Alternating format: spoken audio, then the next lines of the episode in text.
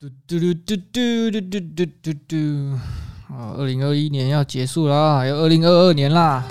Hello，大家好，我是 H 编。二零二一年就要过了，你准备好迎接二零二二年了吗？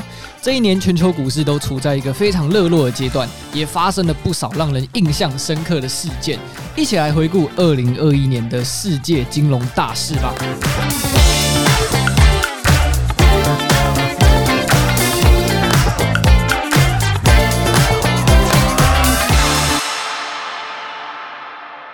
回顾二零二一年的世界金融大事，一月份台股一个月内创了两次新高，延续二零二零年的投资热潮。二零二一年的第一个月，台股就打出了一手好牌，先是在一月五号突破万五大关，十天后又马上突破万六。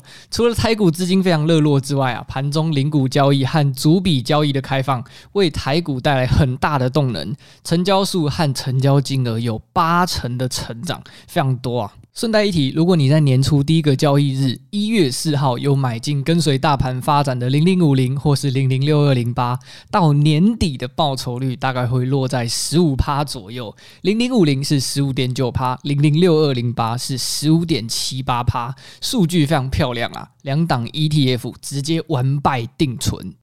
二月份全球缺料，台湾半导体复活。今年二月德州大雪导致限电，让许多美国的晶圆厂活动停摆，晶圆需求转单到台湾，让台积电啊、联电啊、世界先进、力积电等等都有受惠哦。也让世界知道台湾在全球半导体产业中的重要地位。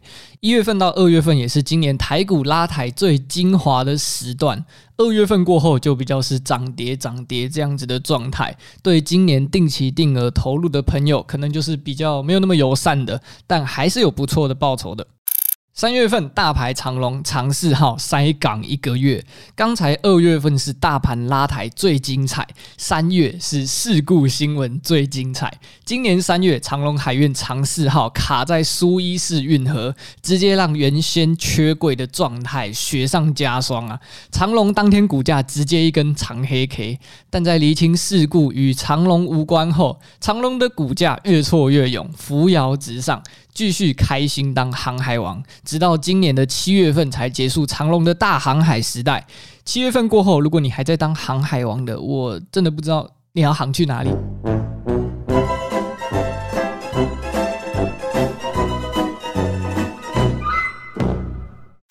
四月份，台积电股价创新高。台积电在今年三月初全息，花了十五天才完全填息。四月八日，股价创新高，来到六百一十三元，之后开始走下坡。根据集保中心资料，大概有两万股民在除权息后获利了结下车，当周股东数少了两万多人。之后，台积电的股价就一直在六百块徘徊，甚至一度跌破季线。看来啊，台积电想要站稳六百块大关，可能还需要努力。五月份，台湾疫情三级警戒，这应该是身为台湾人印象最深刻的月份了。台湾疫情进入三级警戒，全国人心惶惶，股市跟着下跌。五月十二日当天，加权指数重挫一千四百一十七点八六点，跌幅高达八点五五趴，创下台股史上最大跌幅。这个月份还有一个事件，就是五月三日，矽力 KY 在盘中价格一度超车股王大立光，后来矽力。KY 直接坐稳股王的宝座，抢走大力光长达九年的股王封号，股价越走越高，外资啊也把目标价喊到七千多块，直接让大力光连车尾灯都看不到。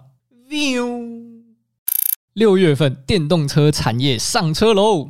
今年六月，拜登提出一点二兆美元的基础建设案，全案围绕在电动车产业的发展，内容包含投入五十亿美元扩建全美高速公路的充电站，还有二十五亿美元电动车补助等等，不但为电动车产业带来一波利多，也奠定电动车未来发展的基础。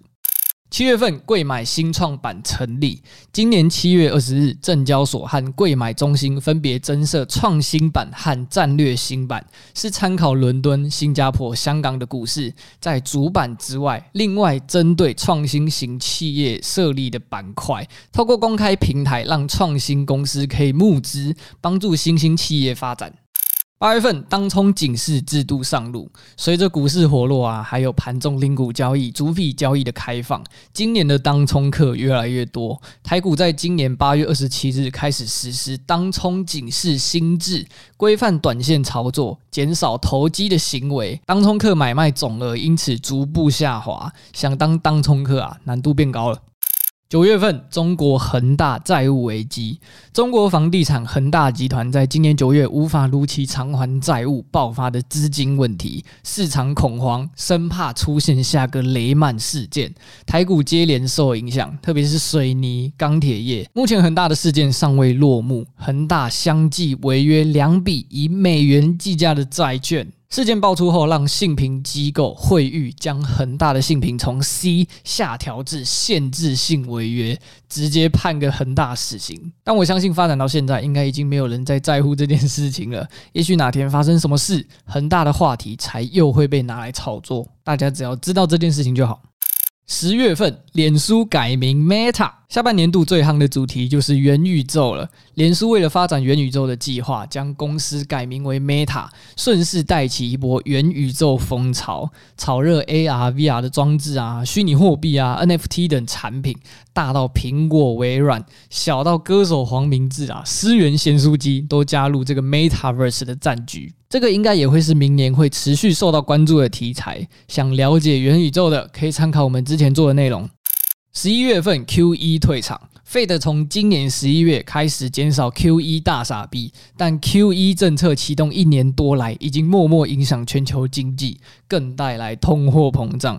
虽然 QE 退场的影响对市场早就钝化了，但民众对通膨是非常有感的。台湾也受到影响，麦当劳啊、王品、鼎泰丰和其他民生用品接连宣布涨价，CPI 消费指数也跟着创新高。最后一个月，十二月份，公投登场，莱猪是来还是不来？在十二月十八登场的公投案中，是否同意政府应全面禁止含有瘦肉精猪只之肉品、内脏及其相关产制品，被许多人当作是经济议题在讨论啊，更把莱猪议题和 CPTPP 扯上关系。加入 CPTPP 可以节省关税，但有利有弊。好处是纺织业、塑化业可以克服高关税障碍的问题，但汽车产业就反而面临更高的关税障碍。加入区域经济体系对台湾的经济发展是相当有帮助的。虽然投票的结果来足是来了，但话题没有跟着公投落幕结束，我们就继续看下去。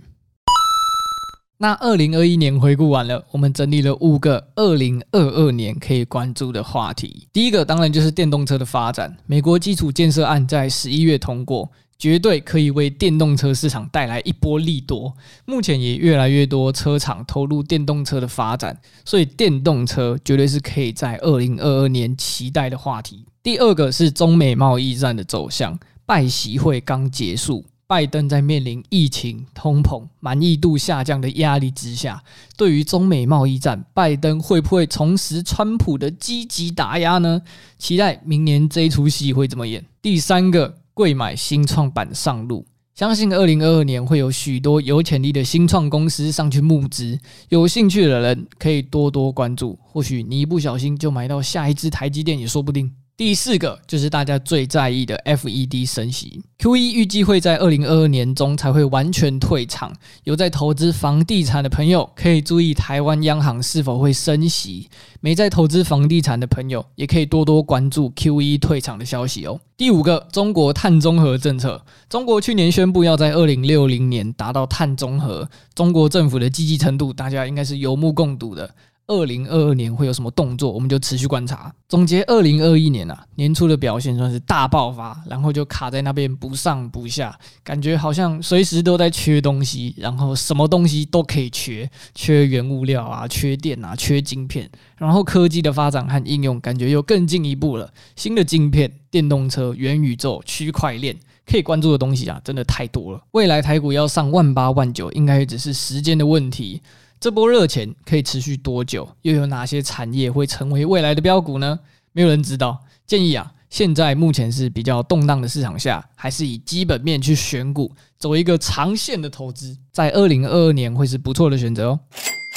OK，今天的主题就分享到这里。如果这集节目有帮助到你的话，可以分享给你的亲朋好友，在各大 Podcast 平台上订阅我们，也欢迎追踪我们的 IG 投资爆米花。感谢你的收听，我是 H 编，我们明年再见喽，拜拜。